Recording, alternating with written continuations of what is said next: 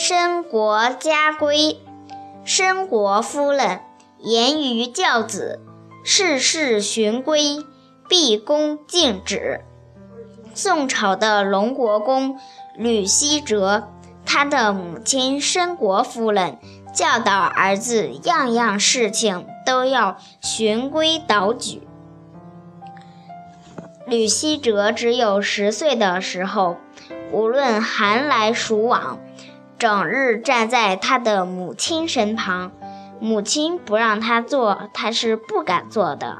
天天一定要衣冠整齐，才能见长辈。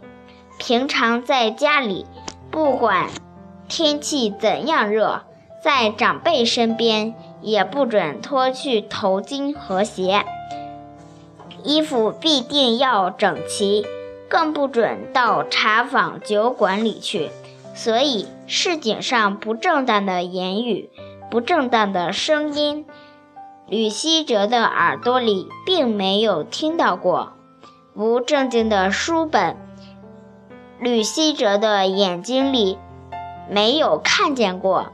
因此，后来吕希哲成就了有德行的。与众不同的大人物。